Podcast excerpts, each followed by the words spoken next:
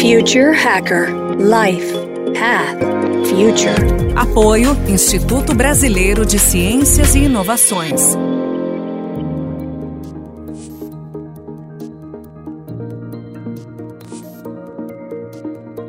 Olá pessoal, bem-vindo ao Future Hacker. Meu nome é André Chaves e temos hoje uma honra, um entrevistado muito especial aqui. É o Cláudio Cunhanhês. Ele é cientista, inovador e professor.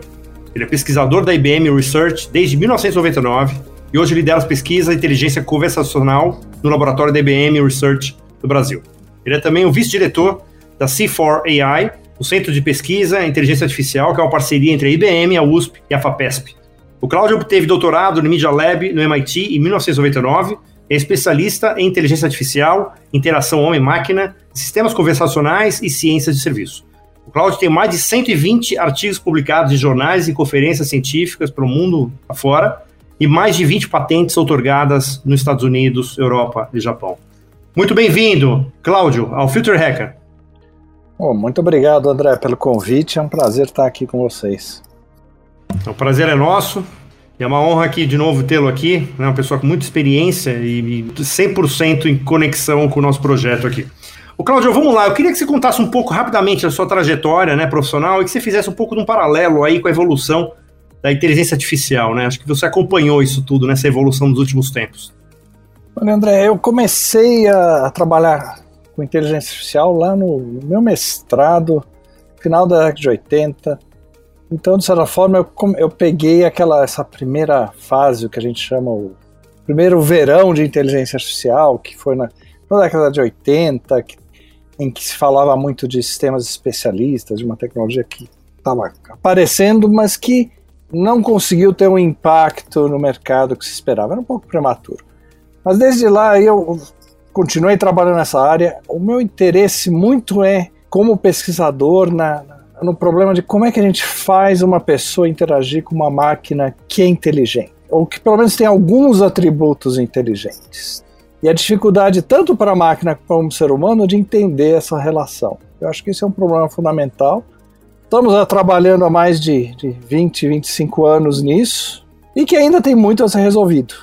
Tá? Eu comecei no Media Lab né, trabalhando muito com sistemas que enxergavam o usuário, entendiam gestos, entendiam posição, era o que era possível de fazer naquela época.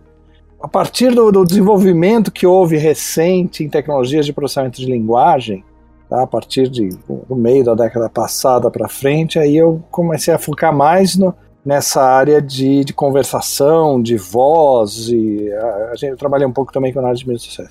Mas o que tem que entender é que os últimos, eu chamaria assim, os últimos seis anos de inteligência artificial, tá, e particularmente com aprendizagem de método, foram notáveis. Tá? O que se andou ao longo nesses últimos seis anos é equivalente a quase duas décadas antes e principalmente com a capacidade de levar essas tecnologias para as empresas.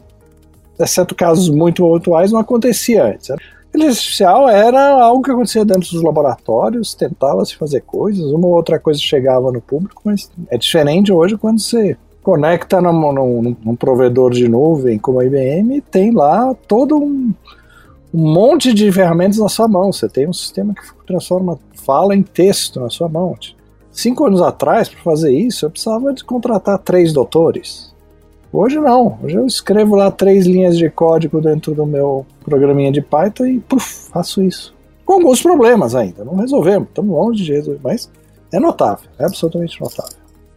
E me fala um pouquinho, Claudio, do, do, centro de pesquisa, né? Acho que é um grande projeto aí, né, do, do que, você, que foi criado nessa parceria estratégica entre a FASPESP, a USP e a IBM. Qual o grande propósito dessa parceria e quais são os campos né, que, que vocês estão, estarão estudando? Ou já estão estudando, né? Olha, é um prazer falar do, do, do Centro de Inteligência Artificial que a IBM, a FAPESP e a universidade estão construindo. Foi aberto em agosto do ano passado. E a ideia é realmente de criar um, um, um centro de inteligência artificial para o Brasil. Um hub de pesquisa, focado muito em pesquisa em fomentar a pesquisa mais acadêmica, de avançar o, o, a, a, inteligência artificial dentro da universidade, dentro do ensino da universidade, dentro da pesquisa da universidade, e principalmente focada em tecnologias de base para problemas que são importantes para o Brasil. Esse projeto criou um, um, um laboratório dentro da USP focado exclusivamente em AI. Hoje ele congrega 70 professores, nós já temos mais de 30 bolsistas trabalhando praticamente tempo integral em projetos. Tá? A gente só não tem um espaço físico porque a pandemia não deixa, mas estamos também reformando.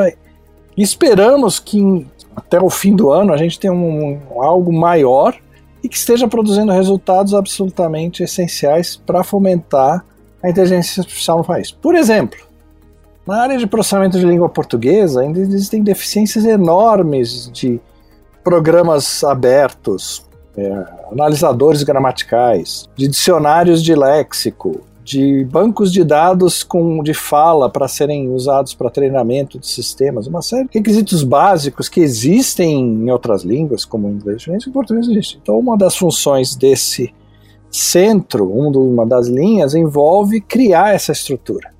Se alguém quiser desenvolver um sistema português, fazer uma tese envolvendo a língua portuguesa, fica tão fácil quanto fazer em inglês. E isso é essencial. Aí você pode perguntar, mas por que, que a IBM está investindo esse dinheiro em fazer pesquisa básica? Porque é essencial que a gente faça, que as empresas no Brasil ajudem a formar essa base nessa área da inteligência artificial. A gente precisa acelerar a pesquisa, o ensino, a adoção, a familiaridade inteligência dentro da universidade. Existem professores fantásticos na USP, gente, muita capacidade, mas faltam recursos, falta a possibilidade e a facilidade para trabalhar juntos. E a gente está querendo ser, na IBM, junto com o apoio da FAPESP, o apoio financeiro da FAPESP, a gente quer ser o catalisador disso. Vamos trazer, vamos trazer, a ideia é trazer outras empresas, outras entidades e criar um grande hub dessa área para o Brasil. Isso é importante, isso ajuda todo mundo. É uma filosofia de inovação aberta, código aberto, dados abertos. Na IBM, talvez mais do que muitas outras companhias, a gente entende como fazer dinheiro em cima de, de open source. Tá? Aliás, compramos a, a empresa que mais sabia fazer isso, que é a Red Hat. A gente acha essencial como parte de, de fomentar o mercado. E aqui é criar essa base que está faltando hoje para o Brasil. Eu quero falar isso assim, sem desmerecer a quantidade enorme de pesquisadores que tem no Brasil inteiro, que tem trabalhado ao longo desses 20, 30 anos, mas falta centralização de esforços, falta maneiras rápidas das pessoas se conectarem. E essa é a função do centro, primordial no nosso ponto de vista. Perfeito, Cláudio. E deixa eu fazer uma pergunta sobre né, exatamente o que você estava falando na, acho que na primeira resposta, né, falando assim que nos últimos seis anos, né, quer dizer, a inteligência artificial cresceu, né, como passos largos aí. É, e eu estava tava lendo um pouco sobre o tema, né, e principalmente sobre a parte de regulamentação, né. Então assim, né, tem regulamentação, acho que do projeto lei, né, 5051, né, que pretende estabelecer princípios, né, para uso da inteligência artificial. E depois, é, acho que se não me engano, teve uma do, do ano passado, né, que estava falando também de ter uma supervisão.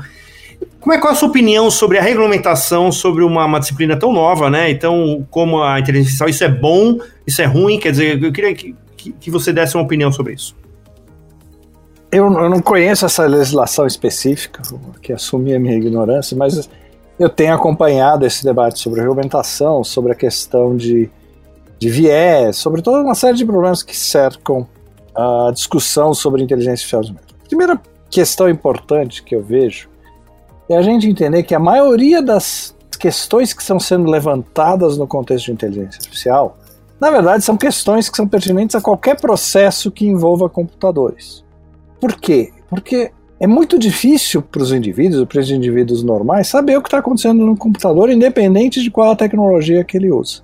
E isso, na verdade, é um problema que a gente já vinha encontrando há mais tempo e que, de certa forma, cristalizou por quê? Porque essa tecnologia que vamos falar em, em, bom português, que bombou na área de inteligência artificial nos ultima, ultimamente, que é as redes neurais, elas têm uma característica de caixa preta.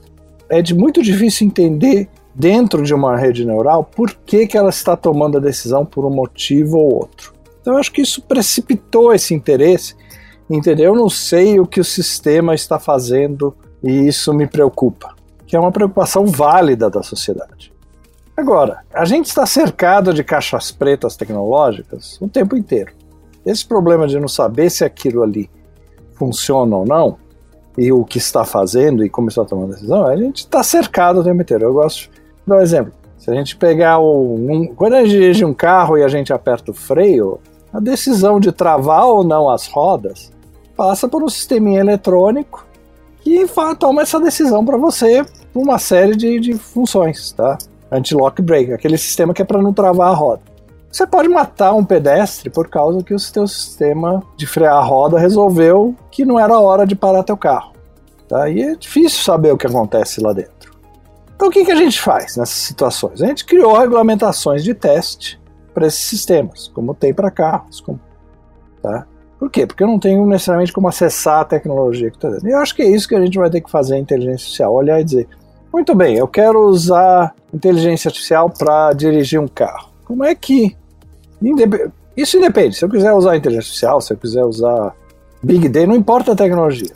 Ele vai, ele está numa situação de perigo. Eu tenho que ver como é que eu dou carteira de motorista para essa máquina.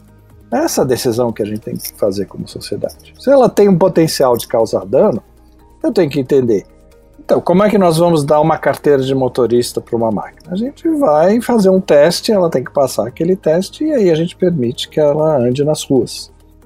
A mesma coisa vai ser para outros sistemas que tenham funções críticas. Nós vamos ter que entender quais condições nós vamos permitir que eles operem na cidade. A dificuldade que nós temos hoje é que a gente ainda sabe muito pouco sobre esses sistemas, sobre os limites. Então é difícil fazer uma regulamentação. A gente tem que ser muito cuidadoso na forma como a gente vai regulamentar ou não isso. E ao mesmo tempo, nós, como, como fornecedores de tecnologia, como empresa que fornece tecnologia, temos que ter muita consciência de, dos limites dessa tecnologia. Então, quando a, no ano passado a, a, a IBM chegou e decidiu que não ia mais vender, produzir comercialmente software de reconhecimento facial, porque não tinha como garantir a, primeiro, ou num certo sentido, a qualidade, mas mais que isso, que não tivesse problemas de, de, de viés racial e semelhante, foi uma decisão que ela, que ela tomou pelo conhecimento da tecnologia e, e, com a preocupação de que ela fosse usada indevidamente. E acho que esse lado é um lado importante também para as empresas de tecnologia de, de voluntariamente controlarem o uso das, das suas tecnologias em cenários que, em que talvez elas não estejam ainda é, prontas para serem usadas. Eu acho que é uma mistura de regulamentação e de, uma, e de seriedade por parte das, da, das empresas que, que fornecem tecnologia, principalmente nessa área de inteligência artificial, em que a presença de caixa pretas é muito grande hoje, em vista do, do, do uso de tecnologia de redes neurais. Perfeito. Eu ia até fazer uma, uma pergunta para você, que você até antecipou um pouco, né? Que era exatamente criando aí como é que a inteligência artificial poderia lidar, né? Um carro autônomo e, por um infortúnio ela teria que decidir atropelar um homem ou uma mulher da mesma idade, né? O que, que a máquina decide, né? Então, quer dizer, é o que você falou, né? Uma caixa preta que ainda não consegue mensurar. Mas eu queria também aproveitar e explorar um pouco mais isso. Por exemplo, quando você tem toda, toda essa evolução né, da inteligência artificial, né, que teve nos últimos anos e que já é público notório para todos, essa evolução também está acontecendo em discussão na sociedade sobre os limites éticos? Olha, André, eu tenho 30 anos de computação e eu nunca vi se discutir tanto ética em computação e ética de uso de computação, como aconteceu desde o aparecimento dessas novas tecnologias de inteligência artificial. A minha visão é, é muito anterior a esse processo que nós estamos vivendo, isso, essa necessidade de pensar o uso dessa tecnologia, está acontecendo nesse contexto. Um dos problemas desse debate é que ele é feito muitas vezes na ausência de uma informação e de dados melhores. Né? primeiro, é feito na ausência de trabalhos científicos mais profundos, de dados mais extensos, de dados melhores analisados. Em função disso, uma das áreas que o centro da, do, da, de inteligência artificial, que a UBM tem com a USP e com a FAPESP, está fazendo, é uma área de, que está focada no, no impacto de, inteligência artificial no trabalho, principalmente no impacto social e econômico. Mas o nosso foco, em muitos sentidos, é menos discutir e mais produzir ciência e dados que permitam que a sociedade discuta esse tema usando conhecimento que é consistente, que não vire uma discussão sobre achismos, sobre conceitos, mas que fique uma discussão de que olhe e diz: ah, o Brasil é um impacto de inteligência artificial, vai, é possível, de acordo com esse modelo, talvez sejam X número de empregos, ou tantas pessoas terão que ser retreinadas, ou tal indústria é mais suscetível e assim por diante mas não como um, um, exercício de retórica, mas como um exercício de olhar, modelar, usando o melhor conhecimento possível que tenha hoje, usando professores e pesquisadores de alto nível, economistas, sociólogos, antropólogos e assim por diante, para que a gente faça essa discussão de uma maneira consistente, embasada e, e, e, não dominada por sentimentos, por percepções, que muitas vezes até são, não, não são incorretos a respeito da tecnologia e do, e do futuro. É lógico que prever o futuro é muito difícil. Quem preveria um ano e meio atrás que nós estaríamos vivendo dessa maneira hoje? A gente estaria no meio de uma pandemia, fechado em casa, trabalhando integralmente em casa. Não dá. É, o mundo é incerto, existe um nível de incerteza. Mas, o quanto mais estudarmos, melhor a gente pode ser capaz de tomar decisões e melhor, mais que tudo, podemos discutir melhor. A gente pode chegar a uma conclusão usando, entendendo melhor o contexto que a gente vive.